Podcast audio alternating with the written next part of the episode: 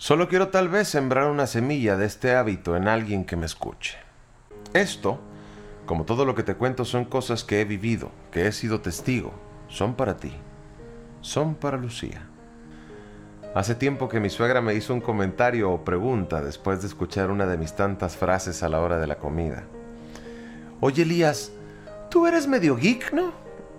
Y no sé si lo afirmaba o lo preguntara, pero me hizo mucha gracia y luego me quedé pensando en ello. Nunca me consideré en toda mi vida un geek o nerd, o tal vez no lo consideraba por lo que tengo como referencia de esos términos, pero luego de reflexionarlo me di cuenta que sí soy algo, ¿eh? Una de las cosas que más me apasiona es leer y he leído de todo en mi vida. Y no me considero ni nunca me consideraré un intelectual, pero para mí la lectura es agua. Mi oficio como compositor lo necesita. Es estar constantemente al acecho de cosas nuevas que me puedan dejar algo en un hábito que lo llevo como tal por lo menos de los últimos cinco años de mi vida. Todo empezó cuando en mi primer año de primaria, al aprender a leer, mi madre vio cómo me la pasaba leyendo todo lo que había a mi alrededor anuncios, periódicos, revistas. Hasta cuando íbamos a salir de casa me la pasaba leyendo las rutas de los camiones urbanos que andaban por el centro de Monterrey. Tal vez me vio tan adentrado que me dio mi primer libro, y sí, mi madre, que siempre ha sido muy religiosa, me regaló la Biblia infantil, libro que me explicaba el Viejo y el Nuevo Testamento católico para infantes. Lo acabé tan rápido que yo en ese entonces estaba en un colegio franciscano y me dirigí al padre Alfredo, director de mi colegio, para preguntarle un par de cosas que no me quedaban claras acerca de esta Biblia infantil.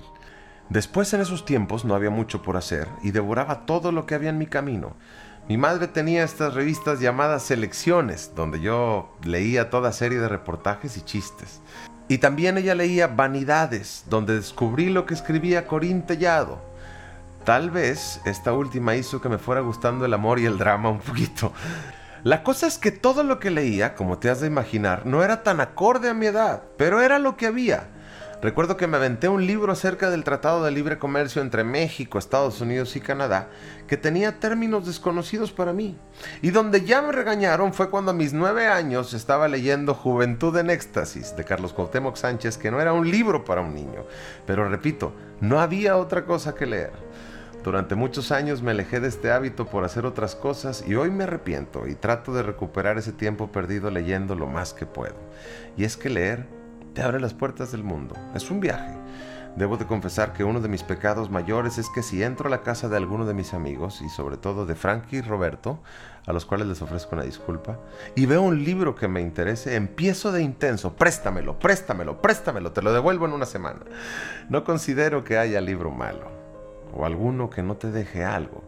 No soy de los que juzgan a los demás por lo que está leyendo. Repito, no me considero un intelectual, y menos, como dicen por ahí, un mamador que critique algún género literario.